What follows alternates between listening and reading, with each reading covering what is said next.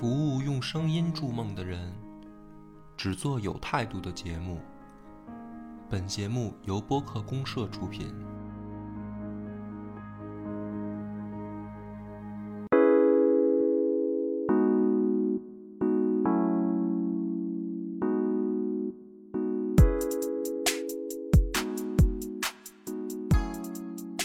大家好，欢迎收听播客公社，我是主播恶把波。今天的两位嘉宾，一个是社长啊，老袁，还有就是今天的重磅嘉宾啊，也是我们这一次播客节落地活动的主持人田龙田老师。不，大家好，我是田龙，对，北京 C 加脱口秀俱乐部的脱口秀演员。然后之所以是重磅，就是因为体重比较大。对，呃，我本来是我我想介绍一下田兄，但是没想到你这一个贯口就直接出来了。田兄是 C 加脱口秀的相当于发起人或者叫创始人了吧？对，可以这么说，可以这么说啊。然后现在 C 加脱口秀在这个北京呢是默默无闻，对。但是我我真的特别佩服，因为我们去看过田兄的现场脱口秀。就是跟我们播客的这种语言节奏啊，然后调节这个语气啊，然后感情啊，包括去带入大家进入一个场景的这种能力，是远远要有更专业、更怎么说呢？一看就是更更系统、经过训练。这个波儿你上次就咱们俩看完节目，你出来好像不是这么说的吧？啊，是吧？一定要这么揭老底吗？不，我是觉得这个为什么说重要，就是因为田龙老师呢，给我感觉是给播客界啊。就是带来了一个怎么说呢？叫方向。我觉得最起码是一个专业性的指导吧。对对对。都不敢当，都不敢当。其实作为脱口秀演员来讲的话，其实也没有说像刚才大波说的这样，就是特别的这个专业或者怎么样。其实没有，就是它其实是两个不同的艺术形式吧。在剧场直面观众和在做播客，然后去跟听众去交流的这种语言的表达和节奏的处理上面，可能会有不一样的地方吧。对，所以我觉得咱们呢，就先不用聊那么专业啊，因为咱们就当闲聊的方式。其实我觉得很多听众啊，对脱口秀这三个字儿，因为听电台嘛，就是直观感受上跟传统的我们说小剧场的脱口秀，在脑子里的印象还是有区别的。电视节目里面的访谈，像什么比如说《锵锵三人行》啊，或者什么这个访谈秀啊什么的，这种艾伦秀啊，它都是这种形式。但是跟传统意义上真正说，像国外分的 comedy 里面的这个单口喜剧啊，或者说小剧场的这种脱口秀表演。其实还是有很很远很远的距离的。对对对。那么铺垫到这儿，对，就是说田兄田老师是真正在做很怎么说呢？叫传统意义上的脱口秀小剧场的这种这种表演方式的。嗯。但是目目前田兄还没有正式开台，是吧？我们就是还还没有开播客的电台。对，我们是希望借这个契机呢，等于田兄也能。加入播客界，就是拖我下水的这样一个意思。对对对。其实像刚才呃你们二位聊的这个事情，其实呃我个人认为啊，就是稍微跟大家先聊一下关于脱口秀这个定义。嗯。其实呢，就是因为他们都是包括我在小剧场做的也一样，那么都是来源于西方的一种艺术。其实。呃，它翻译过来都叫脱口秀，但是其实它是完全不一样的两个门类，一个是 talk show，一个是 stand up comedy。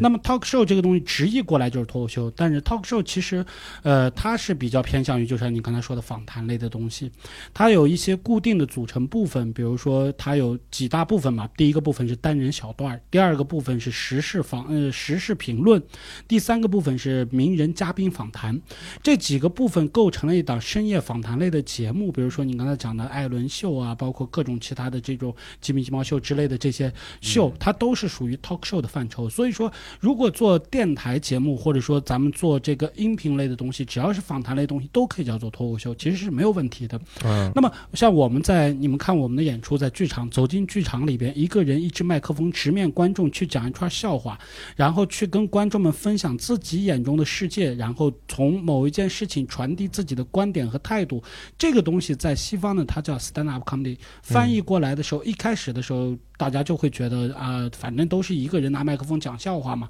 就都管它叫脱口秀。其实这个东西它更加就是专业的名字。你像刚开始传到中国的时候，是香港黄子华在做，然后黄子华用粤语去就说他，但是他粤语叫冻笃笑。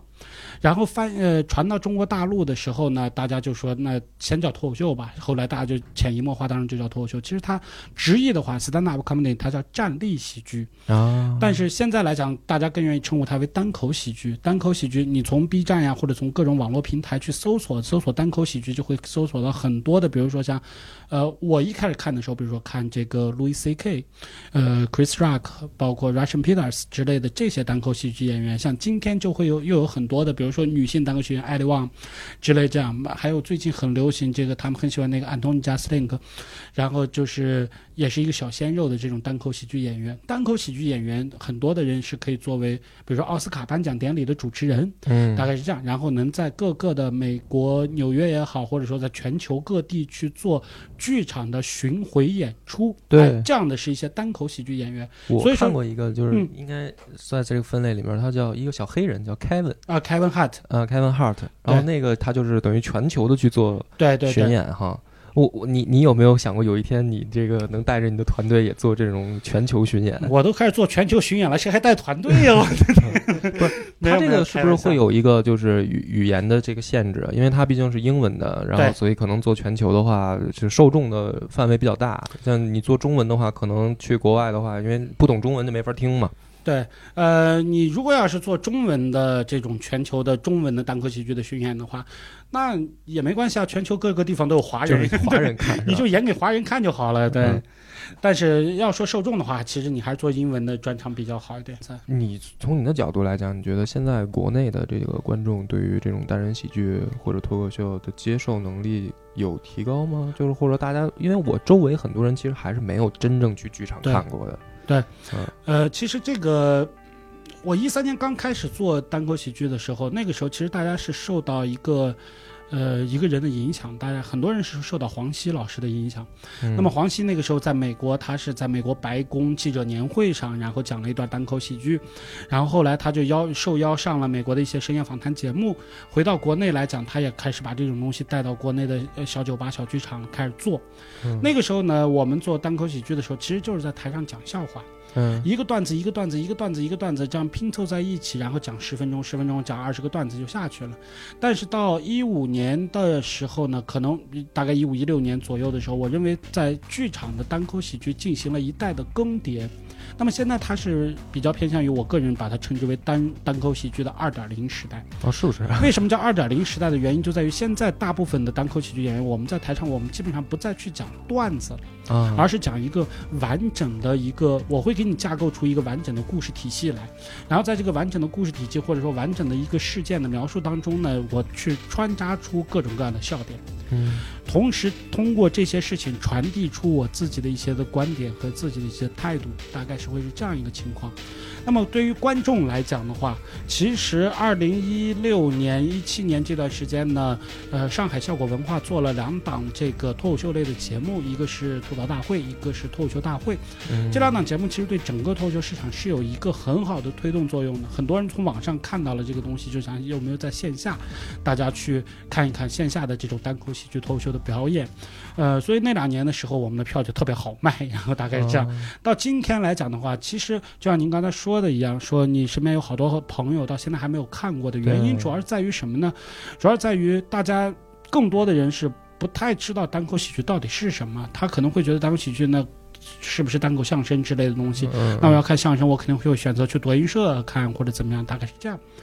走进剧场的人，一场演出现在。在北京地区做单口喜剧的人，大概也就是都是小剧场演出，没有人做，比如说超过两百人、三百人这种大剧场，或者说甚至上千人大剧场是没有人做过的。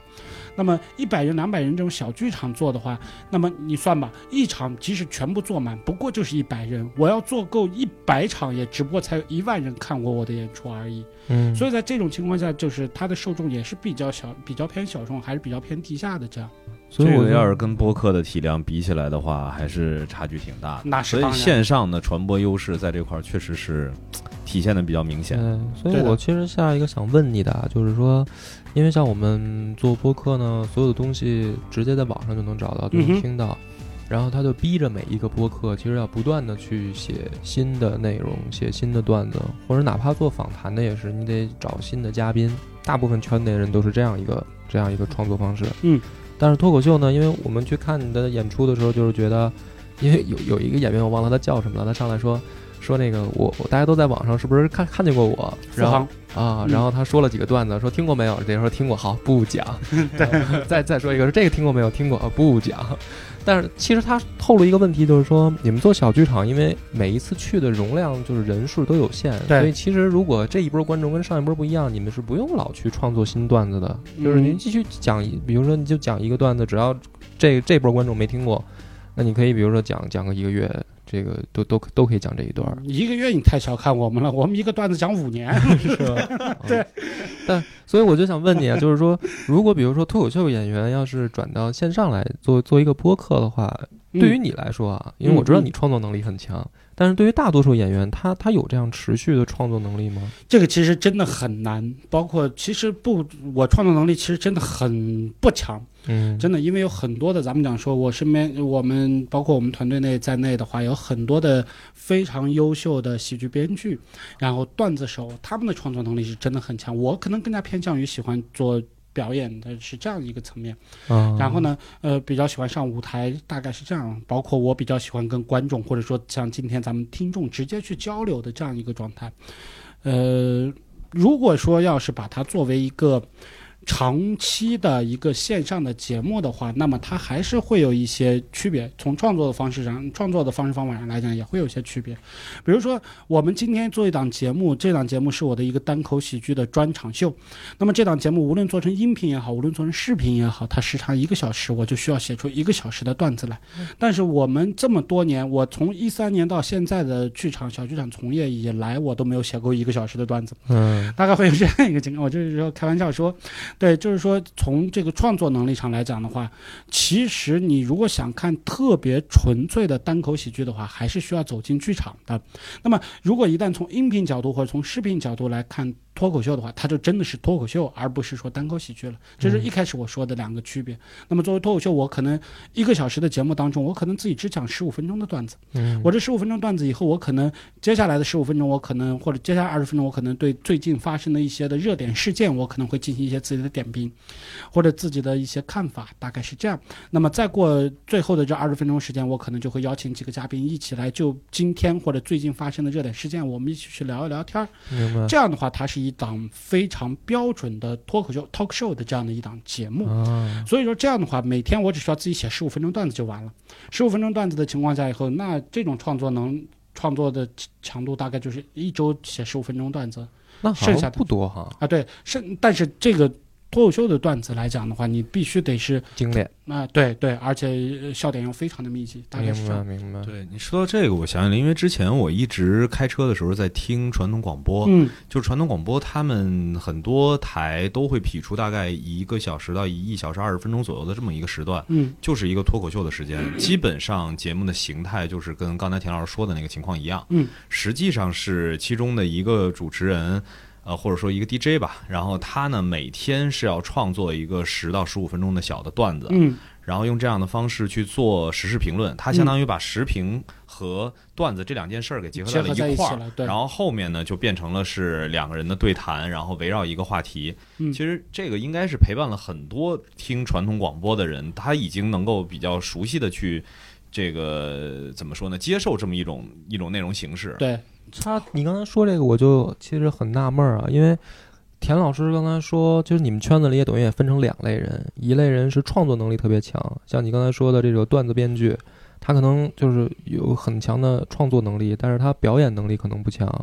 然后还有一类人是专门就是表演能力特别强，但是创作能力不强的。呃，其实也不能。就是一概而论分成这样两类人，因为每一个脱口秀演员自己的段子都是要自己写的，嗯，因为你讲的是自己的东西，讲的是自己的故事，讲的是自己看到这个世界是不一样的东西，传递出来的是自己的观点和自己的态度，所以说我只是说刚才就是比较偏向于有些人，他比如说性格比较内敛，我。不敢上台，或者说我不愿意面对观众，我讨厌在众人面前讲话，这是他个人的人物性格。但是他就是喜欢在电脑前自己写段子，自己写写这些东西，他可以写出很多很多东西。所以我好奇的就在这儿，就是说这一类人，因为我们像我们做播客也是，我我要看我搭档的反应。那你做小剧场肯定你你看观众的反应，所以你才能检验这个点好不好笑嘛。对，那像你刚才说的这人，他可能自己对着电脑写，他他写这段子好不好笑，他的这个反馈机制是没有的呀。呃，其实是这样，这个像刚才这一类人的话，他可以，咱们可以称之为喜剧编剧。嗯，他是喜剧编剧，他就是他就是做幕后工作的。他比如说他自己写出这些东西来，他就可以卖给别人。然后比如说卖给各种电视台呀，或者说一些喜剧节目呀，或者电影、电视都有可能。嗯然后他靠以以这个为生，但他本身他并不是一个单口喜剧演员。对啊，单口喜剧演员是一定要上台的，然后嗯单口喜剧演员自己也会有自己的创作，也也有一定的创作能力的，是这样。所以比如说你看到一个这个编剧给你提供的段子，你你自己来用自己的经验判断这个段子好不好笑，买不买是吗？还是怎么怎么一般情况下，像我们的话，还达不到我们能花钱去买别人段子的时啊，候。混这么惨啊？对，我们都是，而且尤其作为我们作为单口喜剧演员来讲，从我们的角度来讲的话，可能我们呃还是要强迫自己要去写一些东西的。嗯有一些单口喜剧演员，他会有一些就是创作习惯上来讲，他会比如说每天哎强迫自己那一个小时就把自己关在一个小房间里，就在写段子，每天都要有这么一个小时的时间。那有一些单口喜剧演员就是比较就呃偏向于在生活当中时时刻刻突然有一个想法，或者突然发现一个什么事情，就会把它想办法记下来，嗯然后呃记了好多以后，然后拿回家自己再把这些记的这些零零碎碎的点，再把它想办法综合在一块儿，嗯然后大概是这样，这是单口喜剧演员自己创作的呃。就比较偏向比较现在主流的两种创作模式、创作方法吧，嗯也跟人的性格，每一个单口喜剧演员的性格相关，大概是这样。啊，那你觉得这个就是叫天赋或者性格很重要吗？啊、任何一个艺术形式，只要跟艺术牵扯在一块儿的话，它其实天赋、努力和机遇都是缺一不可的。因为我我我上次看就是，我觉得你们你们很多演员有的明显就是一看台底下也是那种特好动，啊，对，然后特别活泛的，但是也有的就是比如说你徒弟啊，然后他我看他平常生活当中也不爱说话，然后也也也并不是一个表达欲很强的人，嗯、这个怎么办？怎么办？就是你你怎么怎么培养他、训练他呢？就是他你跟他说什么，他就在这儿听，他他给你反馈吗？他能够登台，其实从一开始我去遴选到，比如说，呃，能够加入到我团队的一些脱口秀演员，其实从一开始我遴选的时候就会有一些呃我自己的标准吧。第一方面就是你是否真的喜欢说话，真的想要去表达，你有这个表达欲望，你真的喜欢单口喜剧这个事儿，喜欢登上舞台，无论你性格多么内向，但是你有这个喜。有这个冲动，喜欢想要去上，这是第一点。那第二点就是你的表达能力或多或少得稍微好一点吧。嗯就是如果你连话都说不清楚，或者说他这也会有很大的问题。那这个的，比如说咱们要从头开始再去训练的话，他可能就时间第一时间跨度比较长，嗯第二呢下的功夫也比较大，大概是这样。第三点呢，就是说你。有没有一些，比如说对这个世界有没有一些自己新奇的一些角度？嗯嗯你只是上去讲一个故事，谁都可以讲，大概是这样。那么从这些遴选角度上，我可能会选择一些人，可能会哎，我们一起来做这个事情。，OK，那比如说刚才你说的，像生活当中和舞台上会出现两种，有些人是一模一样的，有些人不一样的。这个其实也谈不上一模一样。呃，一模一样的这一趴呢，其实怎么回事？他在舞台上还是会对他的生活，跟他生活当中会有一定的，咱们讲说夸张的成分，或者说更加有张力、更加极致化的自己。嗯单口喜剧演员和话剧演员，就比如说和其他的这些演员的区别就在于此，因为本身我也是话剧演员嘛。那么作为一个话剧演员，在台上是去塑造了一个角色，嗯，所以在这种时候呢，是演员和角色的关系。而单口喜剧演员在台上，其实我个人认为是也塑造了一个角色，而这个角色是你自己，啊只不过是给比你生活当中更加极致化的自己。，OK，用，比如说像我的话，我的生活当中我是田龙，在舞台上我是我是这个角色田龙，生活当中是演员呃是演员本身。嗯当我成为角色田龙的时候，我就要告诉你们，我跟你们讲的事情就是全部都是我这个角色田龙这个角色看到的这个世界和发生的这个事情。因为我知道你们也有一个开放麦环节，对是吧？我也我也是特别想这个把它引入到咱们公社里来，嗯然后就是让咱们下下一步的社员也都去参加开放麦。那么完全没问题。嗯，那当然了，这个事儿呢，第一步就是在呃本届的第一届的播客节上面啊，嗯我们其实就已经要去尝试一下了。对，对，那这个其实那，天特逗，我那个呃张扬跑过来问我说：“那个你准备好稿子没有嗯，？”我说：“没有啊，我说我我我就是讲讲讲历史故事啊什么的。”他说：“那你不能说自己是脱口秀表演，你不要侮辱脱口秀，你就上台，你要一定要告诉大家你这是演讲。”我说：“好好好。”因为我觉得这个开放麦还挺难的，我听听这意思就是等于你们底下坐的不是观众，是你们一帮老脱口秀做电台，然后因为我老觉得说这个表演成不成功，你就是能不能逗笑观众嘛。那像你们这些这个久经段子的老脱口秀，他比如我我上一，我觉得我讲什么你们都不会笑的。其实呃，你摔个跟头，他们就笑了，是吧？开放麦存在的意义其实是什么呢？其实它是老演员的新段子的试炼和新演员登台的试炼。嗯是这样，就是比如说作为一个老演员，你新写了一个段子，你不能直接拿这个段子去卖钱。就像你刚才说过，作为编剧，我在家里面写出一段文字来，我觉得真的太有意思了。但是你拿到商演上，极有可能就是观众并不买账，编观众并没有 get 到你这个点。嗯，所以说一定要有一个 open mic 开放麦的这样的一个呃环境，要去试一试。其实也谈不上说底下坐的都是老老演员或者怎么样，开放麦嘛，他就是不售票，也不用报名，也不知道怎么回事，就大部分都在一些小酒吧呀、小咖啡厅啊。恰好今天来喝酒的朋友们，你们就坐在底下吧。你正好你来了，那正好我今天要说，那你就坐这儿听一听吧。然后大概是这样一个情况。这么回事儿。对，然后经过不断的开放麦的试炼以后，某一个段子你就大概知道，哎，观众能不能接受，笑点那，那他强烈到什么地步，然后自己再去怎么修改，然后就可以拿去商演去试炼了。对，所以在你们这个圈子里面，有没有就是比如说啊，我创造出来了一个无敌的梗，谁听了第一次都会笑的不行，笑到笑到昏倒的。嗯然后这个梗就是你们会特别保护起来，就尽量不要让人抄走，然后或者怎么样的。呃，之前啊，这个就谈到一个特别，就是我们这个圈子特别敏感的一个话题，就是关于抄段子这个事儿。嗯就是有很多人能够创作出一些非常优秀的东西，但是你保不齐会被人抄走。对，被别人被人抄走，这些人会从哪儿抄走呢？比如说他来看了你现场的演出，嗯然后呢，他就记住你这个段子了。但是他是一个别有用心的人，比如说他是一个相声演员啊，当然不能这么说啊，就是嗯瞎说。比如说他是一个，他是一个其他的，他是一个播客，嗯对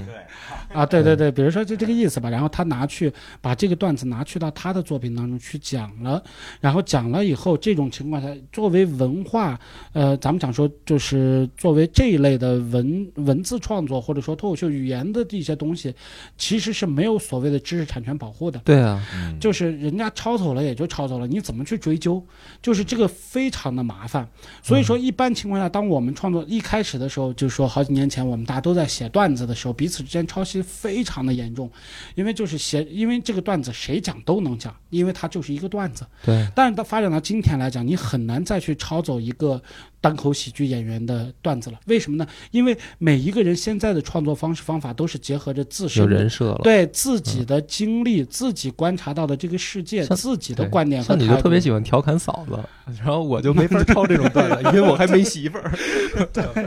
然后你即使结婚了，你也得找一个比你大很多的媳妇儿，然后你把这个拿走，无所谓。对，所以你故意这么这么创作的吗？还是说也就是巧了？那倒那倒也不至于，至于因为因为正好就是那段时间，我刚跟我媳妇儿在一块儿，因为我媳妇儿年龄的确比我大很多嘛，然后他们经常就开这个玩笑，嗯。啊，我说开这个玩笑，既然你们开这么开这种玩笑，那我不如把它整合一下，把它创作成一套反正大不了每天回家就是让媳妇儿 抽一顿，是吧 但是为了我的事业，咱咱们这次是一档亮家底儿的节目，是吧？对，我觉得真是这个就是嫂子就是田龙老师的于谦儿，我感觉就是嗯，挺棒的。所以说到今天来讲的话，我们就是说，我跟我的我我的像我的学生们说的时候也是一样，我说能被别人抄走的段子就只能是个段子了。嗯，我们现在要做的是什么呢？我们现在要做的就是要出现你自己的作品。嗯嗯什么叫作品？作品就是别人想抄都抄不走的东西，那是属于你的东西。你在创作的时候，在进行创作的时候，你要结合着你自己的经历，结合着你自己的态度，有要有你自己的态度，要有你自己对待这个世界的各种各样的观点。然后去写出一整套完整的，有前边有中间有后边或者怎么样都好说，然后完整的一套东西，这套东西是属于你自己的作品的时候，别人就抄不走了。明白明白，这个的确是。那但是他还是没有办法解决一个高产问题，是吧？就其实像你这样，反而提高提高了创作的要求了，对那个产量可能就会更低了啊、了。对对对，但是嗯，当你明就是有很多的经验的时候，那么这个时候呢，就会出现一个什么问题呢？就是你冷不丁的说出来的话，可能都会是段子，嗯，就是嗯你已经形成了一种所谓的像肌肉记忆一样的东西，跟别人聊天当中。哪怕是在很严肃的环境当中，嗯。正在洽谈，比如说我现在正在见一个投资人，然后今天这个会议他能能不能决定他给我投一个亿，然后丫突然说一句话，我特别想接个段子接出去，这种时候就是已经形成了这样的一种习惯的时候，你在创作出这种段子，你有了方式方法的时候，在创作段子的时候，可能就会很短时间内呢，你能创作出非常多的东西。只不过在接下来做的事情就是把这些东西不断的去精化、精化再精化的过程。明白明白，这倒的确是。所以你你所以你到现在为止谈不成一个投资人是吧？就是人家认真跟你讲事儿的时候，你老给人接段子，然后投资人认为是对他的一种不尊重。嗯那那这聊到钱的话，就是咱们也聊个敏感问题，就是现在脱口秀演员的这个收入情况好吗？就是还能活下去吗？他们都一般都是兼职是吗？也好多。呃，现在来讲是没钱买段子啊，反正刚才是说了啊，现在现在来讲的话，整体的一些整个别的呃别的城市我不太知道。嗯你比如说上海的话，呃，上海最大的效果文化，效果文化下边的他们有效果脱口秀俱乐部，之前叫扑哧嘛，然后他们会有自己的，应该是会有自己的固定的底薪的，然后是这样，然后啊，他们的演员有底薪，然后就去做演出，然后未来再去上综艺，他们有整个公司因为很成有一套体系了。对很成体系了，哦有点类似于像艺人经济的这种概念了吧？呃，对，艺人经济啊，也可以这么说吧，可以这么说吧。包括我之前在我的原单位也是这个样子，嗯 对，然后我在我的原单位也也会做到这个事情。那么从现在来讲的话，在北京地界上来讲，呃，做得好的几间脱口秀俱乐部呢，基本上都之前都有融到过资哦，是吗？啊。对，有有有几间脱口秀俱乐部之前他们当然都是成立了公司以后，脱口秀俱乐部只是他们公司下属的一个部门了，相当于这个意思呃。一个小品牌。对对对，他们有自己的，他们有他们融到了资，所以他们基本上都是可以去至少保证这些他们的全职脱口秀演员有一个基本的工资，大概是这样。包括效果文化也是之前有融到过资，大概是这样，靠资本方的这些去做的。那么像一些没有融到资，或者说一些呃。没有融到资，还有一些就是，比如说像各个就不是他们融到资的公司的签约的性质的演员的话，这些演员基本上大部分都是兼职，基本上大部分都是兼职。因为纯靠演出、靠演出费你生活，那太可笑了，真的。你算吧，一场演出按我们就是按我们这个行价来讲，嗯你做一场单口喜剧的演出，就是那种门票一个人多。拼盘拼盘演出，然后演一场，无非就是二百块钱演出费。嗯二百块钱演出费的话，你一天演一场，一般情况下周四周五周六周日可能会有各个厂牌的演出，嗯你特别受欢迎，在每个厂牌你都邀请你去演了一场。嗯一周你能演四场，就封顶了吧？嗯。一周你演四场封顶了，当然有可能你周六你能跑两场，你赶个场，嗯。你一周我们算一周你演五场就封顶了吧？一场二百块，五场一千块，嗯。一个月四周你一共就五千四千块钱，这都根本不足以维持正常的一个人的这个。这都已经是巨资了，这是那是吧？梁波，这个梁波现在生活成本别四千四百块钱一个月都都都活得好好的，是吧？人家还是有一个更长的发展过程的，是吧？我们播客呢，在他们后面还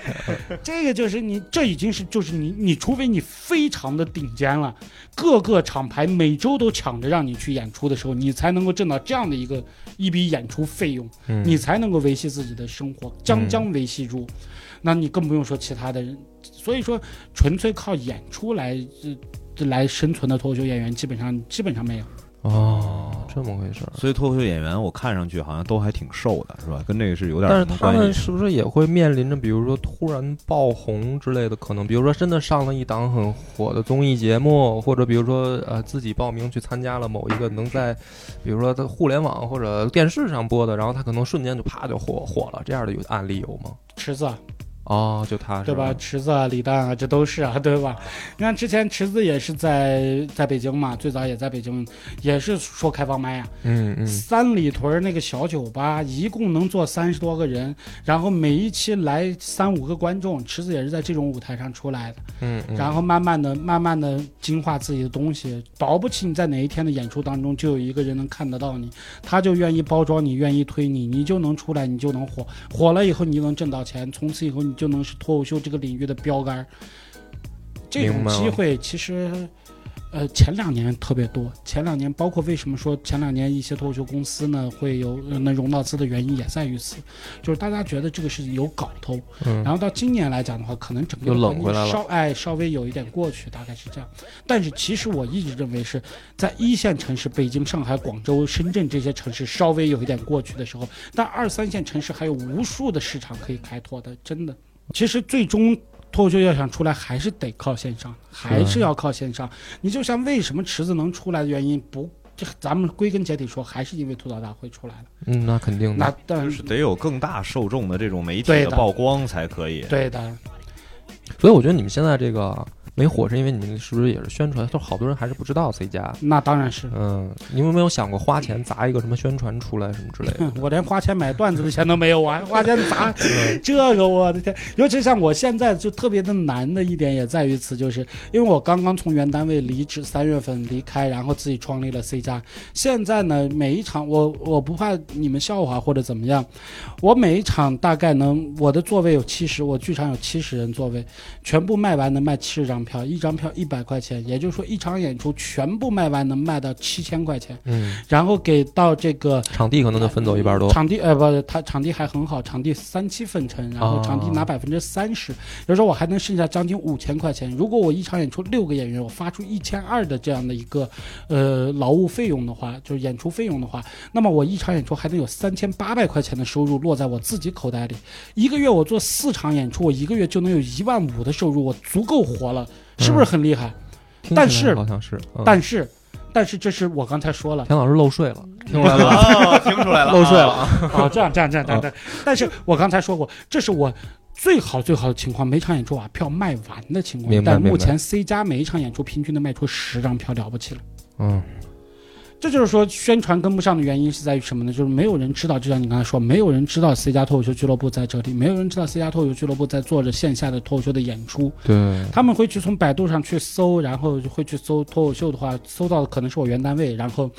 对，然后他们可能会去搜到其他的一些，明白，对对，会有会有这样的问题还。是需要一个积攒名气，然后累积人气的一个过程。是的，所以说为什么说现在我们我各种途径都去试一试，比如说说咱们做博客也一样。嗯如果说接下来我会开到我自己电台，那么有我自己的台的时候呢，我跟我的听众会有更多的人会能够听到我的声音。每一场演出我都在我的节节目当中去宣传 C 加。对，那么他们如果在北京的人可以到线下来看我们的演出也没有问题。这比如说这也是一个很好的一个方式方法。未来呢还会有各种其他的想法都可以去。那万一发现做播播客公社以后，在线上更赚钱，然后不做线下了，那不可能，那不可能。这也是你一个比较坚持的一个怎么说叫理想和爱好是吧？我是一个，就我刚才说，我是一个表演型人格，就是你属于、你，如果超过一个月不让我见观众，那我就难受，呃真的真的就是那种生理性质的难受，嗯，就是头晕、眼睛花，真的会特别特别的焦躁的那种感觉。是所以说我必须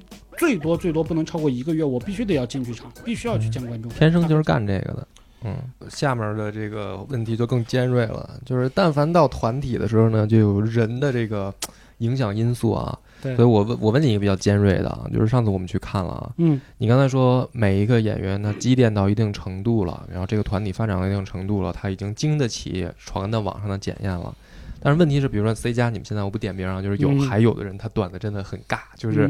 并不搞笑。对，那比如说你作为一个管理者吧，或者一个组织者，如果碰到这样的人，包括我们播客也是，播客可能有的台大家也都呃这个八卦什么的听到说，比如说这个台吧成台的时候，比如说四五个人，但是呢，就是感觉好像有的人是多余的，啊、这个怎么办？就是说，比如说这个。他你要往下发展是吧？就是你做的节目的质量越来越精良的时候呢，你就得想，这个人要不比如说你你你换个工种，或 者你去做剪辑吧，这是我们播客解决的方式啊，或者说干脆就是咱们这个开新节目、新的专栏，让这个人发挥他的特长，这是我们这个这个圈子里可能解决的办法。那比如说你线下也是，这演员呢特别执着，他对特特别热爱这个东西，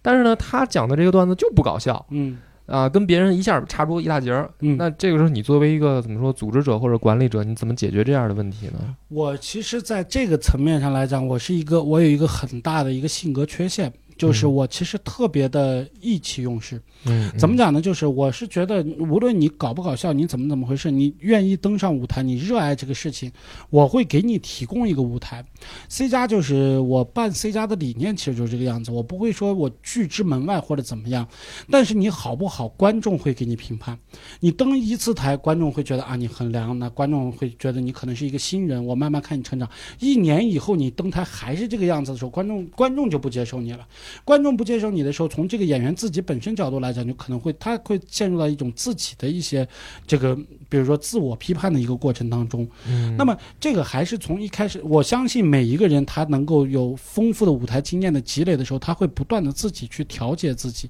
他会越来越，咱们讲说台风越来越稳也好，他的内容创作越来越好，那，他会越来越好的。但是如果要是那种就是咱们讲说，咱们讲到最极致化啊，遇到一个比较特别偏执的人，就觉得我这套东西就是特别，比如说。哎，我我也不知道说这个话得不得罪人嘛，反正比如说，比如说有一有有有有有有某博士吧，某个博士，然后呢，他会有一些自己的对一些传统艺术的理解，嗯，对，我谁也没说，反正就这个意思，大家能能懂就懂吧。然后嗯他会有一些，他会有一些自己这种，他就是其实他是一个很偏执的人，嗯。但是同样他去他敢在五百人大剧场去办商演，票卖不出去，最终吃亏的不还是他自己吗？他自己还会，哦那最终他会被市场所淘汰，而不是说他被他被郭德纲老师淘汰，他不是说被谁淘汰，他会被市场所淘汰。就道理是这么个道理，但是我我是我我觉得更还得追问你，但是说你这个演员的位置啊，一个萝卜一个坑，嗯比如说你这一场演出可以上台的五个人，啊，对，是吧？那他在这儿占一位置，嗯可能后面呢有两三个这个刚来的，嗯可能经验舞台经验什么的都都不强，但是你已经感觉到了说这个 可能是一好苗子，嗯。但是你一一五五个人的这个坑都占上了，你你怎么办呢？看这个时候，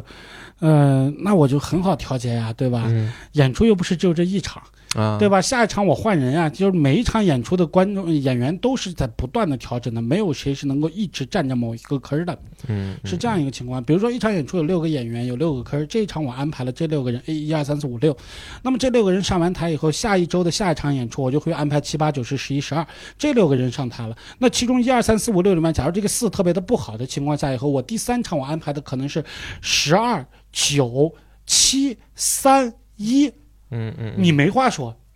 下一场我又安排的是二、三、七、嗯嗯，八、十一，嗯或者这样，我会慢慢记性真好，我都已经听懵了。就诸如此反正就是一堆数吧那就，管他呢，就是大概就是有各自的各自的代号吧，这不重要，反正大概是这样。那这种情况下，这个四号的这个演员呢，他就会，他会，他会想要上台，然后他会，我会，他会跟我说，哎，怎么怎么回事？我说我会跟他就是。我会非常的坦诚的告诉他，我说你在第一次上台的时候，你的段子当中有一些什么什么样的一些问题，然后我们呢希望你是把它变成一个什么什么样的一个情况，当然最终还是看你自己。然后嗯他接受了这个意见或者建议的话，或者他自己有自己的感觉的时候，他可以拿去新的东西，或者再去有一些调整，再去开放麦去试。试完回来以后，然后我们会再给他一次机会再去看。嗯事不过三嘛，大概就是大概到四五周一一个月两个月以后，当他每一次登台都还是同样一个东西，那我们就会酌情的让他稍微休息一下，大概这样。明白了。其实还是以自然淘汰为主，对然后呃稍微按照场次安排的这种方式去做一个平衡。对对对对对，嗯，这也不容易，其实。因为我觉得我我我我上次仔细想过，说我要不要去他们开放麦试试？哎你这赶紧去试一下。嗯对对然后第一场开放麦被淘汰了，然后那个 对，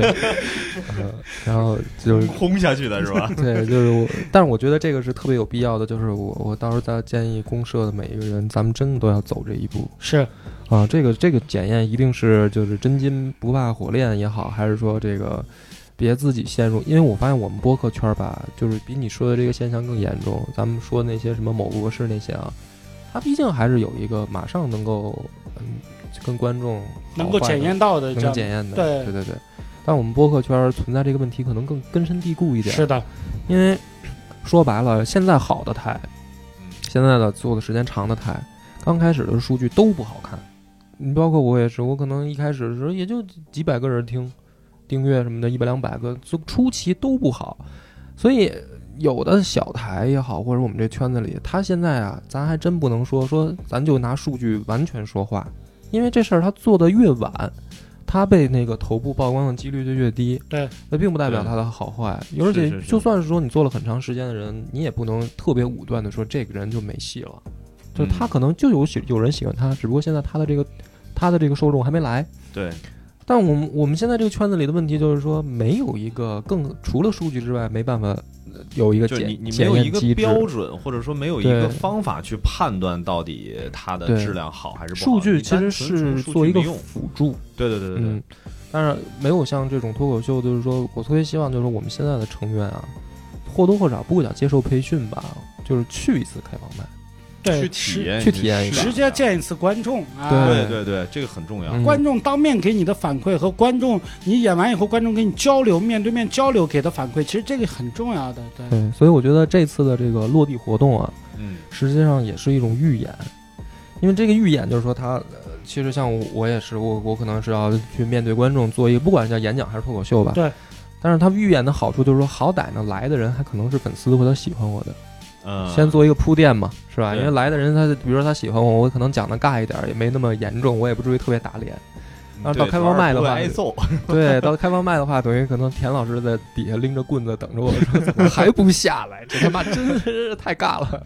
是吧？所以这个还真的是，我觉得我们公社有田兄的这个帮助，可以更高的提高一下所有人的这个节目质量，这是一个特别关键对，的事儿。就是刚才田老师说的，真的让他直面一下观众，嗯让他们即时的得到一下底下听众的反应，这个很关键。嗯，对，因为现在就是从播客的角度来讲呢，其实咱们大部分播客除了一些直播节目以外，哈，嗯那大部分的时候基本上都是我们提前录制好，然后作为做一些后期剪辑，然后放在网上。唯一能看到的反馈，其实就是怎么回事呢？就是，呃，底下有听众的评论和留言，然后会跟你说有一些这种反馈。嗯，那这种反馈又能怎样呢？我这篇我这个东西已经做完了，嗯就已经是这样了。你突然告诉我说你们这期聊的话题聊的那个点应该怎么聊会更好，那你我已经做完了。哎这个就特逗。你看我们线上呢，肯定有人不喜欢，他会在评论的方式聊的什么玩意儿啊？那还还聊瞎瞎聊什么的啊？嗯网络喷子。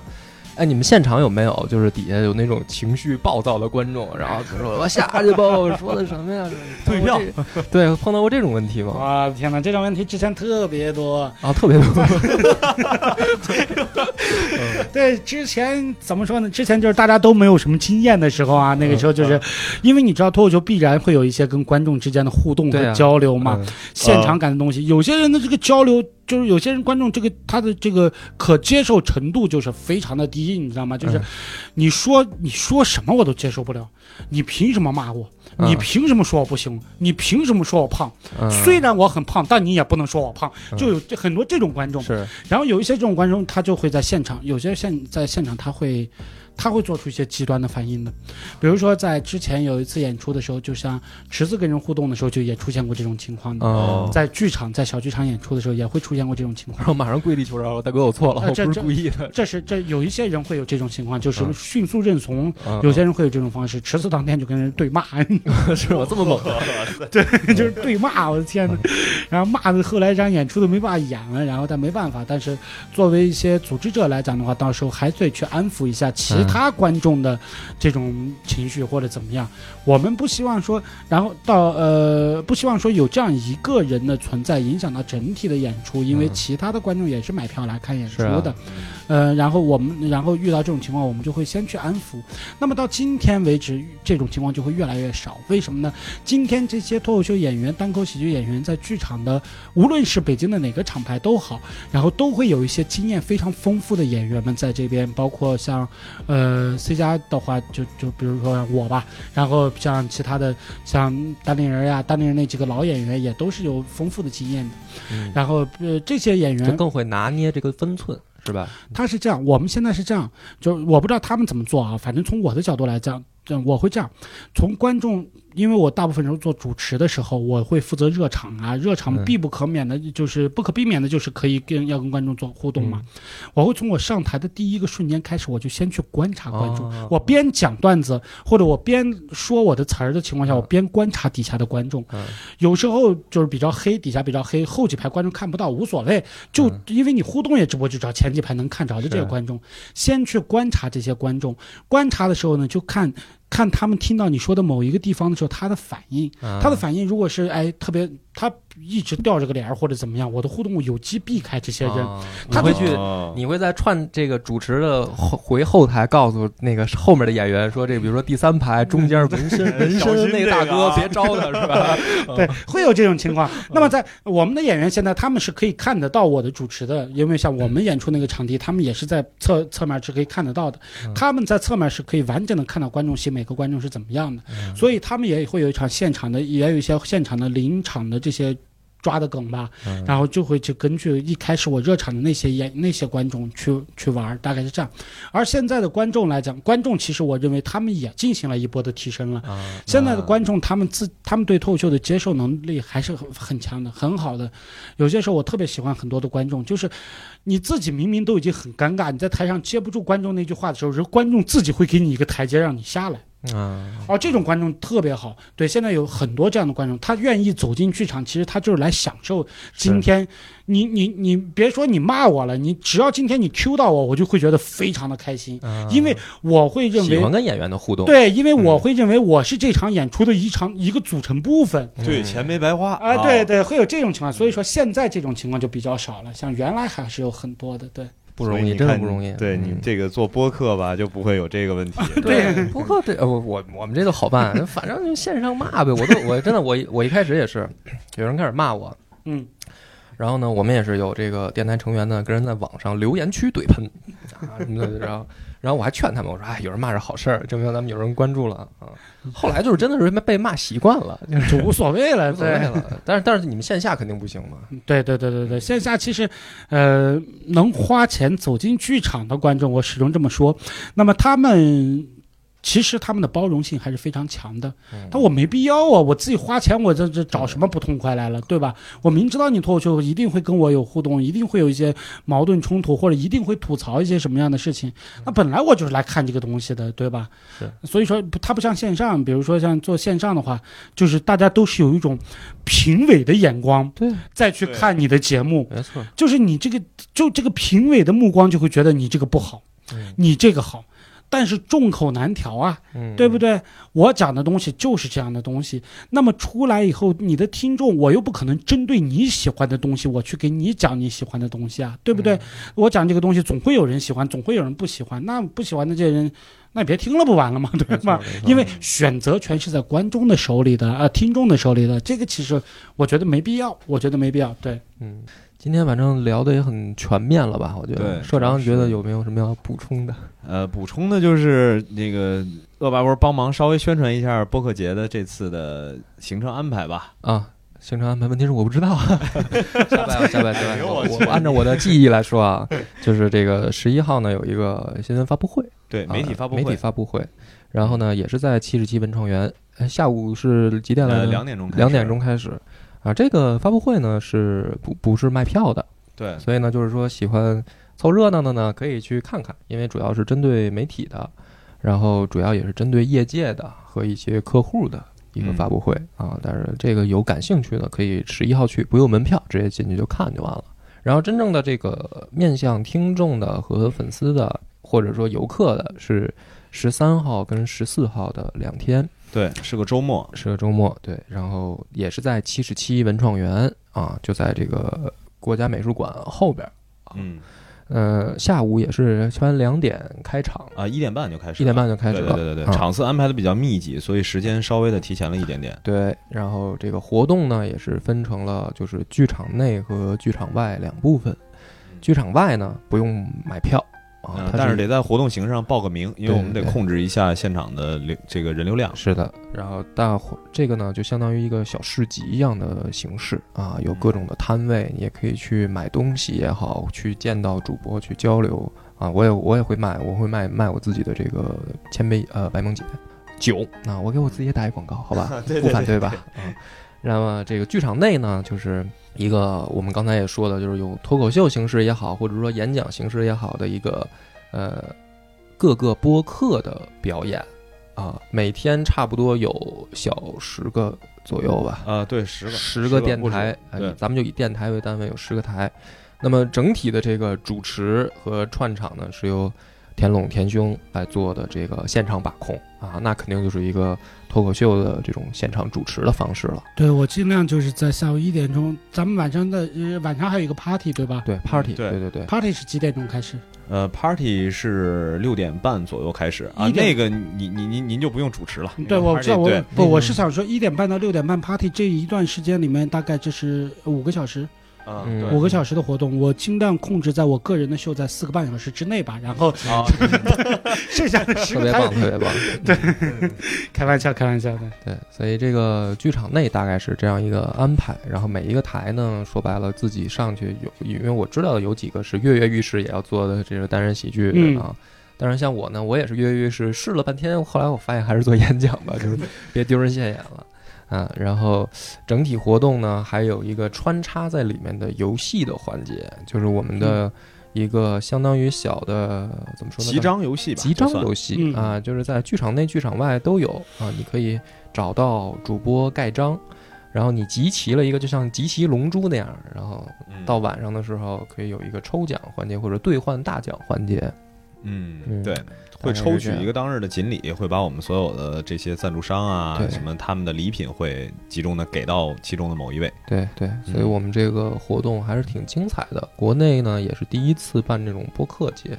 啊，我觉得各方豪杰吧都是各显其能，也希望大家来捧场。这个特别鸣谢一下 C 加脱口秀的田老师，对，我觉得这个机会也是我特别想帮这个田兄宣传一下他的 C 加，因为我觉得国内的脱口秀真的就是缺宣传，它跟我们线上电台不一样，我们本身在互联网上传播的这个面儿稍微大一些。那就做一下广告，嗯，想要来看 C 加脱口秀俱乐部的朋友们，可以在微信公众号搜索“北京喜剧之家”嗯。为什么不叫 C 加呢？因为公众号人 C 和加这两个字儿都属于特殊字符，输不进去。对。哦，对，北京喜剧之家，北京喜剧之家，因为 C 他们得加嗯喜剧之家，北京喜剧之家，然后可以关注我们的公众号，我们现在基本上就在公众号上进行宣传和推广。嗯。微博可以关注 C 加脱口秀俱乐部，C 就是英文的 C，加是加减乘除那个汉字加，